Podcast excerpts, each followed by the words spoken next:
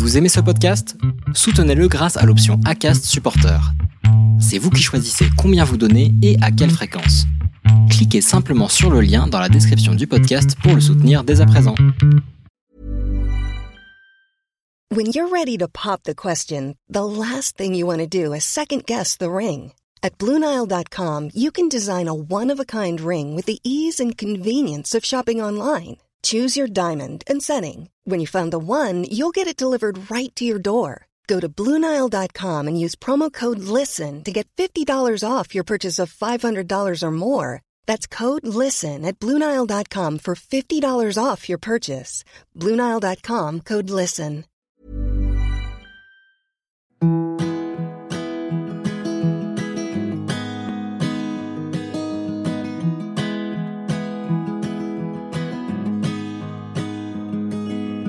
I'll be right behind you, Josephine. I won't leave you waiting in between. And the cigarette you bummed from me is almost burning out. You suck it till your fingers burn. Je vous souhaite la bienvenue sur le podcast Les enfants vont bien.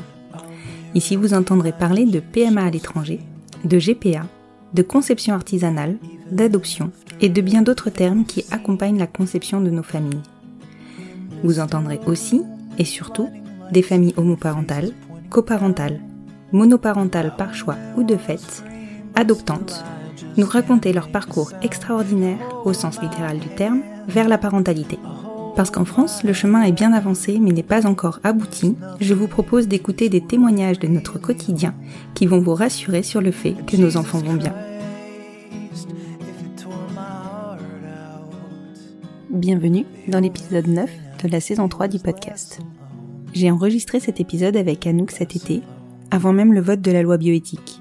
Et en réécoutant nos échanges, je me rends compte que les questions sont à la fois pile dans les sujets du moment et complètement obsolètes, vu le vrai bond en avant que nous avons fait avec le vote de la nouvelle loi bioéthique, les RCA et les RCP, la possibilité d'autoconserver nos ovocytes et nos spermatozoïdes, et la question de la levée de l'anonymat qui exacerbe toutes les sensibilités. Anouk a vécu dans nos familles, c'est une de nos enfants, et vous savez comme j'ai à cœur de leur donner la parole, de donner la parole aux premiers témoins de nos vies.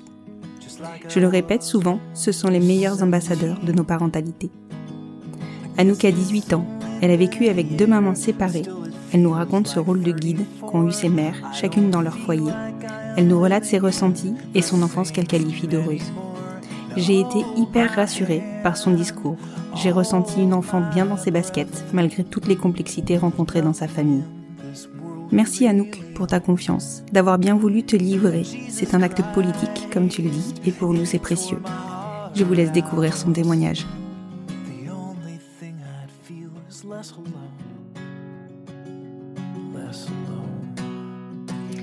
Bonjour Anouk. Bonjour. Je te remercie beaucoup de t'être rendu disponible pour cet enregistrement. Je me suis vraiment, euh, entre guillemets, euh, servi euh, de, ton lien avec Colia pour pouvoir t'entendre et entendre ton histoire à toi. Je vais commencer par te laisser te présenter et ensuite on, va développer un petit peu. Je te laisse te présenter. Ok, ça marche. Bah, je m'appelle Anouk, donc j'ai 18 ans en ce moment et euh, je suis en études de cinéma à Londres et je suis donc la sœur de Colia que tu as eu, euh, comme tu viens de le dire, dans un épisode précédent. Voilà. Voilà, exactement. Tu fais partie des enfants qui ont témoigné dans le livre de Colia qui s'appelle donc Gosse. Et tu es donc sa petite sœur. On- donc elle nous a parlé de toi mm, dans son épisode. Donc vous avez trois ans d'écart. Mais euh, ce qui m'intéresse, parce qu'on le sait toujours, c'est d'avoir ta version de l'histoire, comment toi tu as vécu euh, ton enfance et surtout ben, la différence qu'il va y avoir entre vous avec ces fameux trois ans d'écart et donc le divorce de tes mamans qui, sont, qui est arrivé ben, trois ans plus tôt pour toi par rapport à ton âge, etc.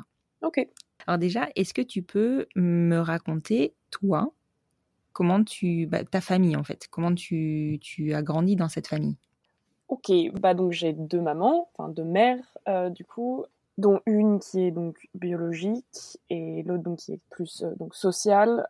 on a été fait donc avec une PMA, mais un peu spéciale parce que donc notre géniteur a été cherché a été cherché aux États-Unis, puis conçu donc en Hollande si je me souviens bien. voilà. D'accord. Et effectivement, ce que j'allais te demander, c'est qu'est-ce que tu connais toi de, votre histoire? Est-ce que tes mamans t'en ont parlé ou tes mères t'en ont parlé de, ton côté? Est-ce qu'il y a eu des moments, des bulles où tu n'étais peut-être pas avec Colia et où vous avez eu des discussions euh, peut-être un peu plus prolongées ou poussées sur, euh, sur votre conception? Euh, bah, Oui, en fait, je me souviens plus de, de moments quand j'étais plus jeune, en fait, où je parlais beaucoup avec donc ma mère sociale de ça, parce que donc c'est elle en fait qui avait fait, qui a été, a été beaucoup plus active en fait dans dans toute cette histoire parce que donc à la base c'était elle qui voulait nous porter en fait. Mmh donc euh, c'est elle en fait qui a tout organisé en fait. Euh, donc oui, je me souviens plus de moments comme ça où euh, où je sais pas, elle racontait des, des, des histoires, enfin pas des histoires, mais genre des trucs de qu'elle savait en fait du dossier du donneur. Et euh, moi, ça m'amusait beaucoup parce que euh, euh, je sais pas, elle disait que je sais pas, le, le donneur, euh, son grand-père était gouverneur du Taïwan ou je ne sais quoi. Du coup, je m'imaginais un peu genre une princesse. Enfin, c'était un peu des, des trucs d'enfants euh, sympas. Mais en même temps, après, je, je me souviens aussi d'une époque où je rejetais complètement en fait cette idée de de vouloir savoir quoi que ce soit parce que bah, je m'en foutais en fait parce que ça n'avait rien à voir avec ma famille. Mais c'est vrai que je, enfin, on sait pas grand chose en fait parce que euh, il n'y a jamais eu un moment où euh, on nous a assis à une table en nous disant euh, bah voilà comment vous avez été fait, voilà comment c'est. Ça a toujours, enfin j'ai l'impression que c'est toujours du, c'est en fait des choses que je sais depuis toujours un peu. Mmh ouais. C'est très intéressant ce que tu dis et d'ailleurs très rassurant ce que tu évoques par rapport au donneur en me disant que vous vous en foutiez parce que c'était pas, ça avait aucun rapport avec votre famille. C'est, je vais pas te mentir, hein, c'est forcément une crainte de notre part euh, quand on n'est pas encore passé par, euh, quand nos enfants sont pas encore passés par là. On nous dit souvent euh, à l'adolescence, en tout cas c'est pas une crainte de notre part, mais c'est souvent une crainte de la société qui donc la déverse sur nous, de nous dire que ben, nos enfants ils voudront connaître leur géniteur. Comment toi tu l'as, bah, tu, tu, tu l'as dit, tu t'en foutais. Est-ce que actuellement, enfin, comment tu te positionnes par rapport à ça? Euh, bah, maintenant je m'en fous encore, enfin entre guillemets hein, bien sûr, mais mmh. euh, dans le sens où enfin ça a tellement été intériorisé pour moi que bah, j'ai deux parents, enfin que ça soit deux femmes, deux hommes, on s'en fout. Enfin, enfin pour moi le genre n'a jamais été très important en fait. C'est pas vraiment, euh... enfin on n'a pas besoin d'avoir un père ou une mère ou enfin quoi que ce soit, euh, même euh, je sais pas, c'est quelque chose sur lequel je suis pas d'accord d'ailleurs avec, avec ma mère, on en parle souvent du fait d'avoir un parent ou deux parents. Est-ce que c'est ça qui est important ou pas? Mais mmh oui, aujourd'hui, en fait, euh, ça m'est égal. Après, maintenant, je, je, comprends mieux parce que je, je sais, enfin, l'enjeu le, politique qu'il y a derrière, en fait, aussi, que je n'avais pas avant, mais que j'avais déjà, euh, on va dire, intériorisé, on va dire. Mais euh, après sur cette crainte de, devenir adulte, enfin de d'avoir des enfants genre sans père par exemple, ou je sais pas, c'est un peu les arguments de la manif pour tous, ce genre de trucs. Mmh, complètement. Euh, ouais, euh, c'est vrai que, enfin, j'imagine qu'il y a, il y a des. Après, je sais pas, justement, je, je, suis une femme, donc moi j'ai été toujours avec, euh, donc j'avais deux mères, donc j'imagine que c'est totalement différent donc de, ce que Collier a vécu quand elle était enfant. Mais j'ai toujours eu du coup une espèce de c'est un peu bizarre à dire mais euh, quand j'allais chez mes amis par exemple et que du coup il y avait bah, des pères euh, mmh j'ai toujours eu pas peur mais un peu genre j'ai toujours été un peu bizarre par rapport à eux en fait. Je, je comprenais pas trop enfin, ce que c'était en fait et du coup j'avais toujours un peu euh, Enfin, je me cachais un peu, genre je sortais pas de la chambre quand j'allais jouer chez, chez des amis. Ouais, par exemple, pas très Mais maintenant ça va, enfin ça va beaucoup mieux parce que Ouais, c'est ça. En fait, je, je comprenais pas pourquoi il y avait en fait des, des hommes euh, dans, dans, une maison, en fait. J'imagine. Mais voilà. Ouais, je comprends, je comprends complètement. Et le fait de savoir que tu peux avoir accès euh, à tes origines, puisque c'était quand même la démarche euh, faite par tes mères, est-ce que ça est quelque chose qui, qui t'intrigue, t'intéresse ou tu t'en fiches complètement? Euh je, je, crois pouvoir avoir accès euh, complètement à mes, à mes, origines, dans le sens où euh, le, le, géniteur ne veut pas savoir quoi que ce soit, non? D'accord. Donc vous, vous savez en fait un petit peu sur lui, mais lui ne souhaite pas euh, vous laisser l'accès en fait.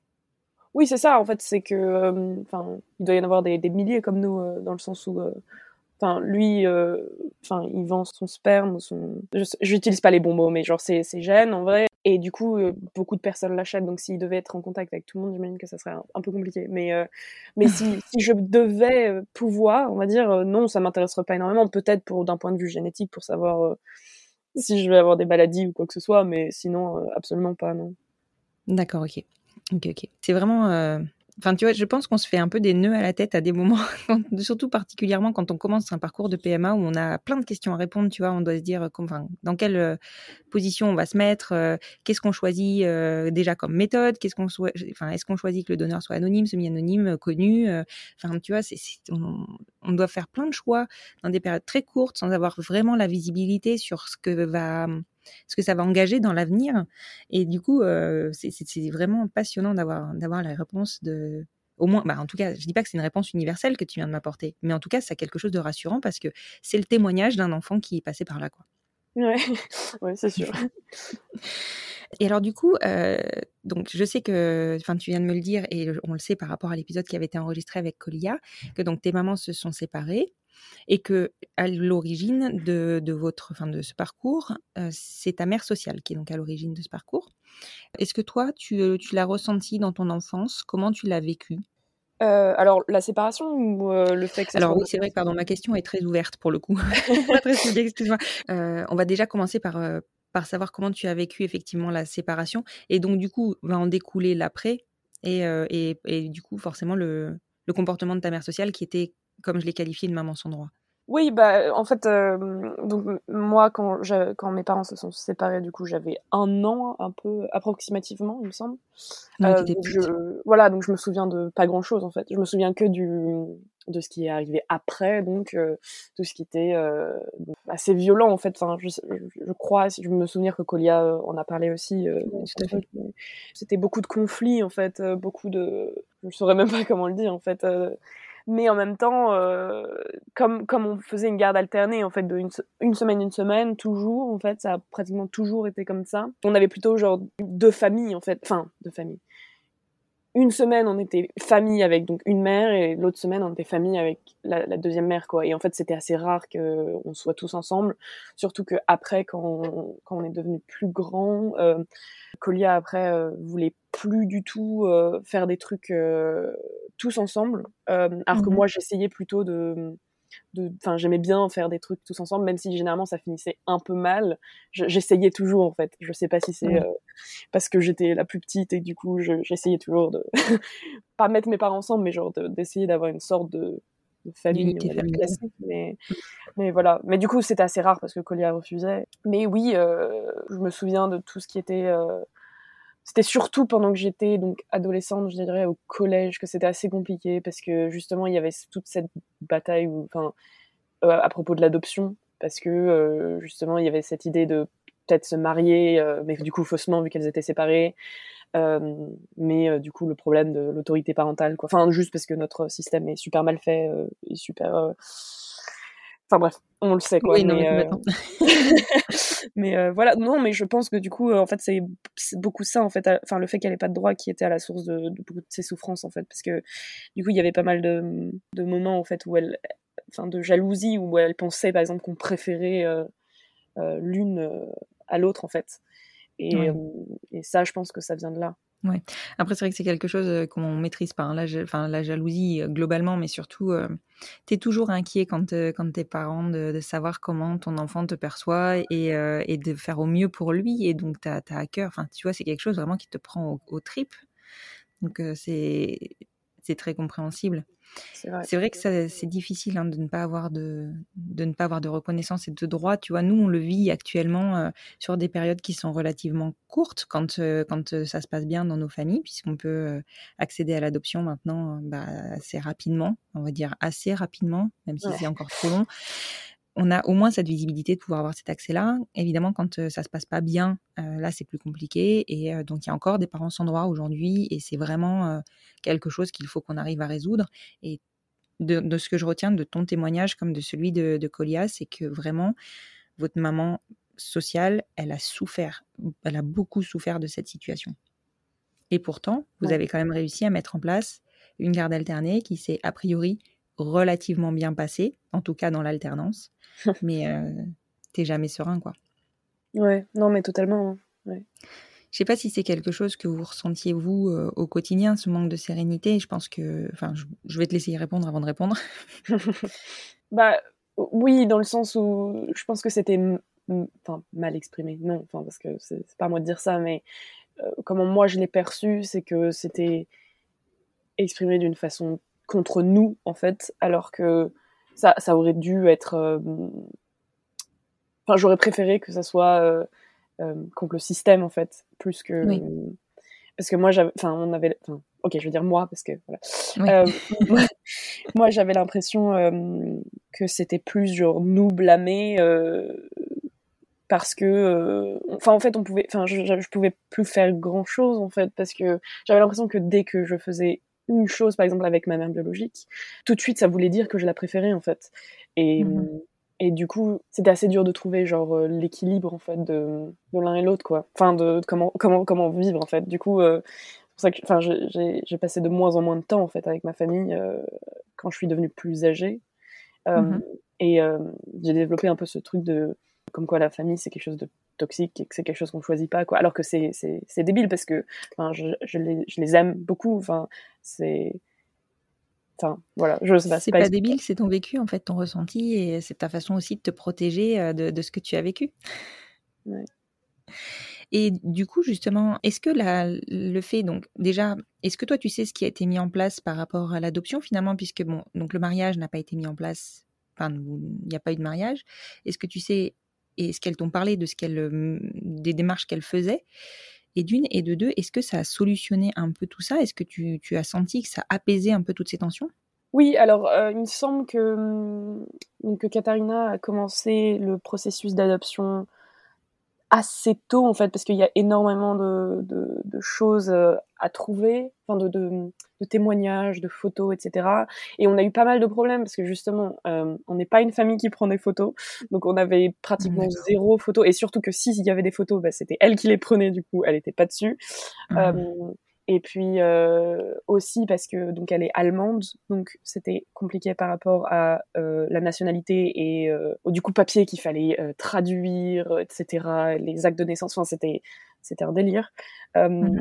Donc ça a mis beaucoup de temps et du coup ça a été donc fait, je crois, en 2019.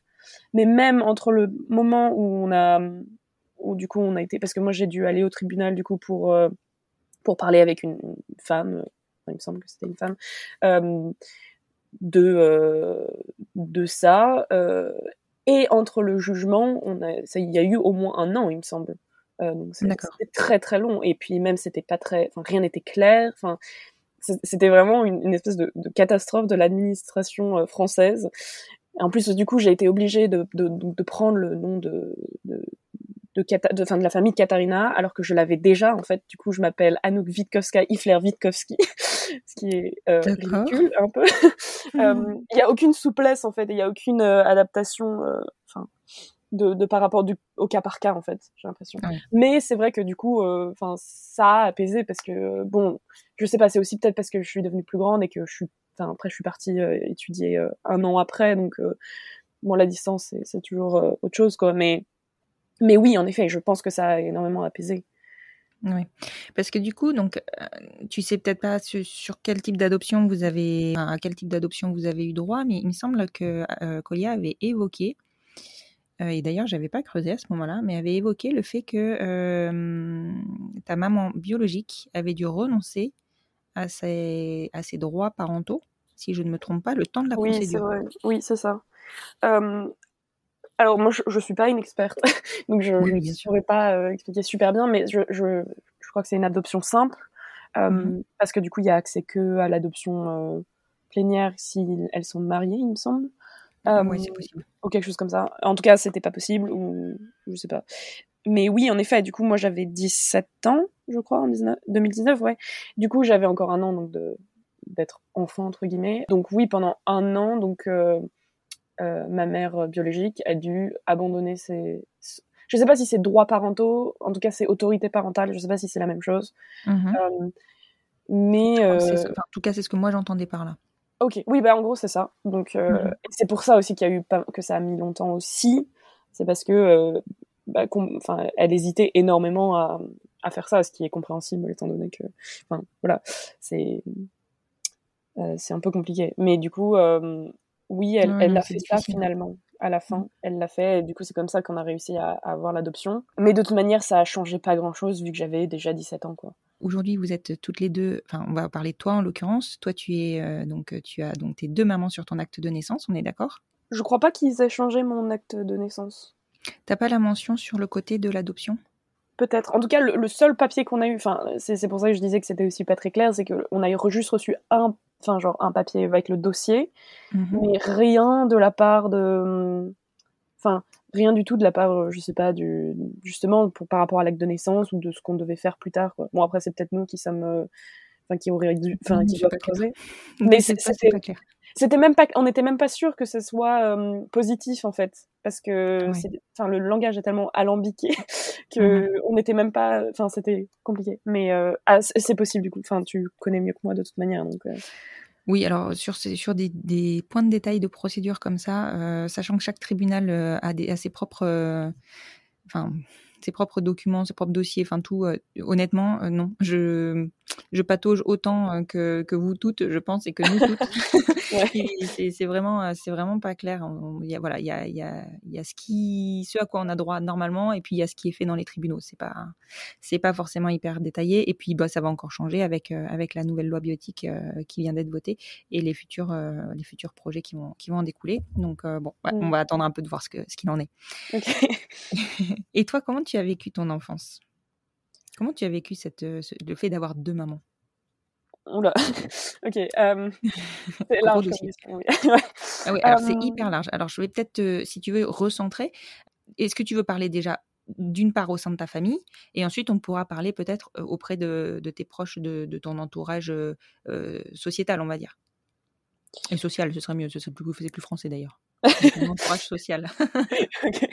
bah ouais, alors dans ma famille, je pense que tout, enfin ce qui s'est enfin comment j'ai vécu mon enfance en fait n'a pas vraiment de rapport avec euh, avec le fait d'avoir deux mères à part du coup justement ce côté dont j'ai déjà parlé en fait de ce mhm. côté de, des droits moi pour enfin pour moi c'est enfin quand je pense à mon enfance euh, très bon souvenir enfin très bon souvenir enfin euh, mis à part les petits problèmes on va dire familiaux je j'ai vraiment pas à me plaindre je suis enfin très privilégiée. Euh, j'ai été dans des très bonnes écoles, euh, j'ai eu des, des, très bons amis, etc. Et justement, euh, je pense que c'est aussi ça. Enfin, du coup, ça, ça fait un peu le, le pont avec mmh l'école et tout ça et le truc social. C'est que mmh, j'ai toujours, enfin, comme j'ai toujours dit en fait, j'ai toujours dit à tout le monde en fait que j'avais deux mamans. En fait, pour moi, c'est c'était vraiment pas un sujet. Ouais, bah, c'est vraiment pas, pas quelque chose de, de, de spécial, on, enfin, on s'en fout, quoi. Enfin, parce que généralement, comme, comme je suis, euh, du coup, euh, euh, racisée, on me demande souvent, en fait, euh, ah ouais, tu viens d'où, machin. Et du coup, bah, dès que dès qu'on me pose une question là-dessus, bah, je suis obligée de déballer tout le dossier parce que sinon je mens. donc, Complètement voilà, donc généralement ils disent euh, ah et donc ton père euh, ton père est, chinois ou quelque chose comme ça. Donc je dis bah non. Alors déjà j'ai deux mères et du coup mmh. après ça ça part dans un truc et je trouve ça assez rigolo en fait parce que enfin les gens sont ont plein de, de, réponses assez rigolotes euh, sur le coup quoi. Enfin j'ai jamais eu de, de réponse mal intentionnée ou quoi que ce soit. Et je pense que c'est aussi parce que j'ai été aussi très à l'aise avec, le sujet. Mmh. Ouais. Ouais, c'est ça. C'est l'impression que j'ai en fait, c'est que plus tu es à l'aise avec, euh, avec ça, et moins en fait on vient te chercher dessus finalement. Oui, probablement. oui. D'accord. Et, et, alors du coup, donc depuis toute petite, toi, ça en fait, ça ne t'a jamais posé de problème. Ça a été fluide. Oui, bah oui, on peut dire ça, oui. Ah, c'est vraiment chouette à entendre. Hein. Ça, ça, ça, aussi, c'est très rassurant. Ouais, mais c'est c'est c'est enfin bizarre parce que enfin bizarre, non, j'ai rien à dire là-dessus mais enfin je sais pas pour moi c'est c'est pas quelque chose de Après c'est peut-être aussi parce que justement je, suis plus jeune parce que je sais que Collier a vécu totalement différemment. C'est vrai qu'il y a certains moments par exemple où euh, bah sur des amis de mes parents par exemple euh, qui ne savaient pas du coup qu'elles étaient euh, lesbiennes bah en fait du coup j'ai fait la gaffe plus ou moins on va dire parce que comme moi je refusais de enfin je refuse de, de dire parce que c'est ridicule de cacher ça et que surtout que c'est, enfin, je, je dirais jamais ah, mais enfin, je ferai jamais le coming out de quelqu'un d'autre, enfin de mes parents parce que c'est pas mes affaires. Mais euh, par contre, on peut pas me demander de, de, de cacher que j'ai deux mamans. Euh, donc, euh, ça m'est arrivé de, de, malheureusement en fait de faire le, le coming out de, de, mes mères parce que j'ai raconté mon histoire en fait. Euh, donc c'est un peu compliqué. Quoi. Mais euh, mais euh, non, moi j'ai toujours été ouais, plutôt ouverte dessus. D'accord. Et aujourd'hui, comment tu, comment tu vas? Comment tu te sens? Comment tu, tu vis ta vie? Comment tu grandis en fait? Euh... C'est large encore comme question, je suis désolée. oui. Euh, bah, je sais pas trop parce que, avec, enfin, avec le Covid et tout, je suis assez. Euh, voilà. Mais euh, en, en, dehors de ça. Ouais, voilà, c'est ça. Mais en dehors de ça, euh, bah, je, je, je fais ce que j'aime. Enfin, voilà, moi, je, je, je, suis partie donc je vois plus trop. Enfin, je vois moins ma famille en fait maintenant malheureusement, euh, vu que du coup je suis partie à Londres et qu'en plus il y avait le Covid, donc je pouvais pas retourner euh, comme on pourrait le faire, euh, c'est proche quand même. Et Colia est encore plus loin, vu qu'elle est à Lyon, donc c'est, enfin, c'est, mm, mm. on se voit pas autant que je, j'aimerais, mais je, je, pourrais dire quand même que je suis totalement épatou, ah, épanouie, pardon. Tout va bien. c'est ça, ouais. C'est ça. Et quel est, ton rapport à tes mères maintenant? Comment ça se passe entre vous? Parce que du coup, bon, la séparation est toujours actée. Je suppose qu'elles ont chacune leur famille de leur côté. Comment, comment, quel est toi ton rapport avec elles? Comment tu arrives à, enfin, comment tu te partages entre guillemets? Euh, Bah, en fait, moi, j'ai jamais eu vraiment, enfin, un rapport avec euh, avec mes mères comme elles, étaient, comme si elles étaient mes mères. C'est-à-dire que j'ai toujours, enfin, plus ou moins l'impression que c'était plus des des amis en fait que que, que mes mères. enfin, c'est un peu, ça, peut être euh, bizarre d'entendre ça, mais comme elles. Mais tu les as jamais vus ensemble, donc c'est logique. Oui, c'est vrai. Ça, ça, peut faire partie de ça aussi, mais mmh euh, aussi de parce qu'elles m'ont, bah, elles m'ont, elles m'ont laissé euh, très très libre dans ma vie et euh, ce que ce qui est génial en fait parce que du coup je pense que c'est aussi pour ça que j'ai pu m'épanouir autant euh, euh, parce qu'elle me faisait confiance en fait et je pense que ça c'est quelque chose de très important c'est que ouais comme elle me faisait confiance moi je leur faisais confiance aussi avec bah, des choses que que que bah, que je leur dis enfin elles savent tout de moi je leur je leur dis tout et je pense que c'est aussi ça enfin c'est ce que je vois la différence par rapport avec d'autres amis enfin des amis avec leur rapport aux parents c'est vraiment pas du tout la même chose je sais pas si c'est un rapport avec le fait qu'elle soit euh, euh, que j'ai que ça soit deux mères, je, je pense pas, probablement pas. mais du coup, pour moi, ça n'a jamais vraiment été mes, mes parents, en fait. enfin, au mmh. début, au début, ça c'est sûr, quand j'étais enfant. Mais après, quand je, à partir du moment où j'étais adolescente, etc., c'était des très bonnes amies. voilà. Non, mais c'est chouette, c'est chouette d'avoir cette relation-là parce que du coup, elles avaient plus un rôle de guide Ouais, plus un rôle de guide, j'ai un peu l'impression, plutôt qu'un rôle de, de, parent. Alors, c'est vrai que le rôle de parent, il, a, il, a, vocation à être un guide, hein, soyons clairs. Mais on a tous tendance, enfin, en tout cas, je pense qu'on a quand même un peu tous tendance à vouloir garder nos enfants tout près de nous. et, euh, et, puis parfois, bah, à être un petit peu trop, euh, à pas assez faire confiance, à pas assez lâcher prise. Et, ce que tu, de ce que tu me dis, enfin, tu as une vraie relation apaisée avec tes deux mamans, donc chacune de leur côté, du coup, euh, comme, comme, comme deux amis, quoi. C'est vraiment chouette.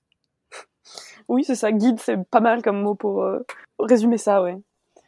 D'accord. Est-ce que, est-ce qu'aujourd'hui, toi, tu, tu referais quelque chose différemment ou tu, alors évidemment, on n'a pas de conseils à donner à des parents, encore moins quand ce sont nos parents, mmh. mais est-ce que tu aurais aimé que quelque chose soit fait différemment ou que tu enfin, ouais, qu'il y ait une période peut-être de ta vie qui soit vécue d'une façon différente?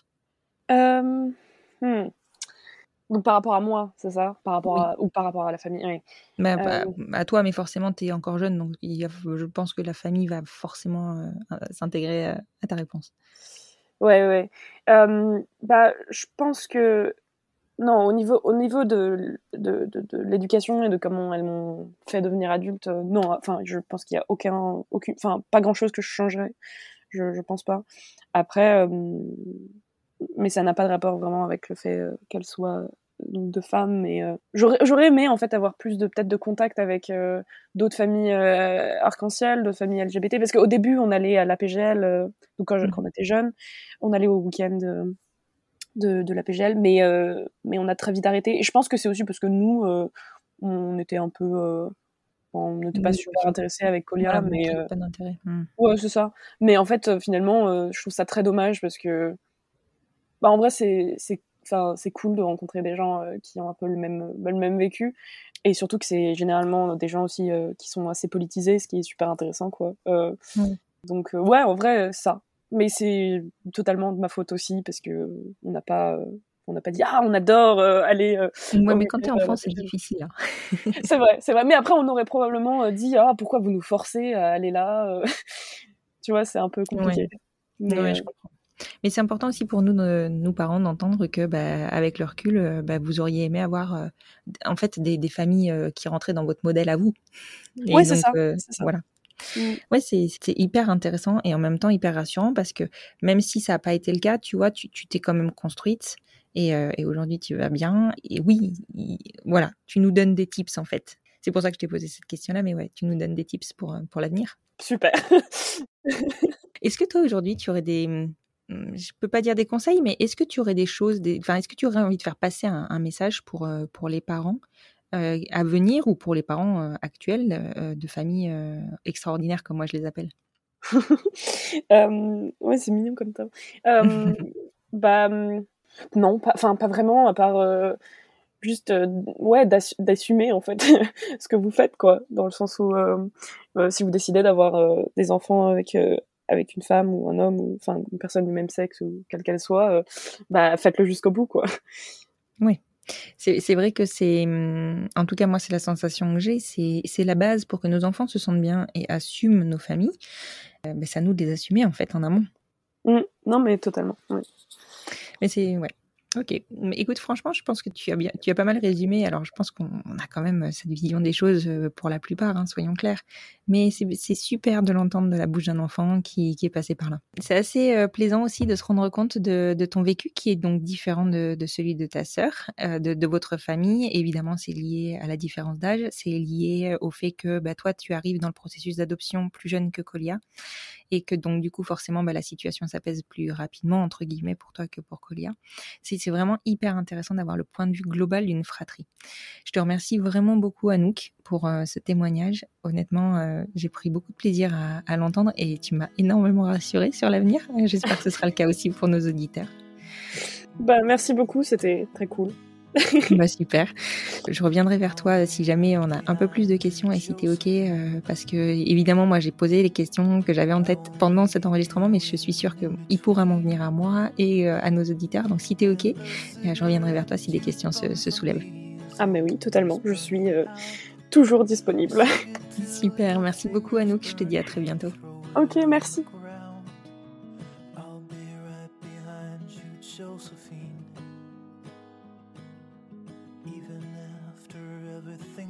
Je vous reprends cette fin d'épisode pour vous redonner les références du livre dans lequel Anouk a témoigné. Il s'agit du livre Gosse d'Homo, récit d'enfants de couples lesbiens de Kolia Ifler-Witkowski, aux éditions Max Milo. Vous y retrouverez 16 témoignages d'enfants issus de familles homoparentales, tous plus enrichissants les uns que les autres. Si cet épisode vous a plu, que vous pensez qu'il peut rassurer, de votre côté ou du côté de vos proches, n'hésitez surtout pas à le partager, ça aidera même le podcast. Et si vous voulez soutenir le podcast, vous pouvez le faire en mettant 5 étoiles sur votre plateforme d'écoute et en me laissant un petit commentaire, ça fait toujours chaud au cœur. Je vous retrouve sur le compte Instagram du podcast, at les enfants vont bien podcast, pour pouvoir poursuivre la discussion ou en commencer de nouvelles. Et je vous dis à lundi prochain pour un nouvel épisode du podcast Les enfants vont bien.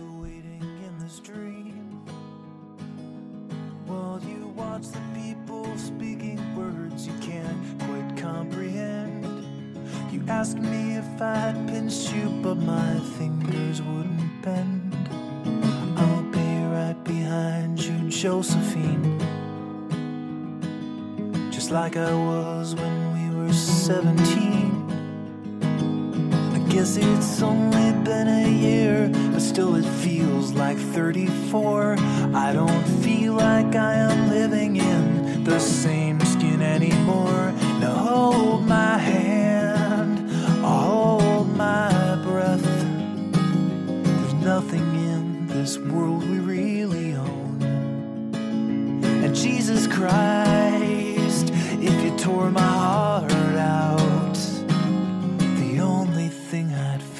less alone.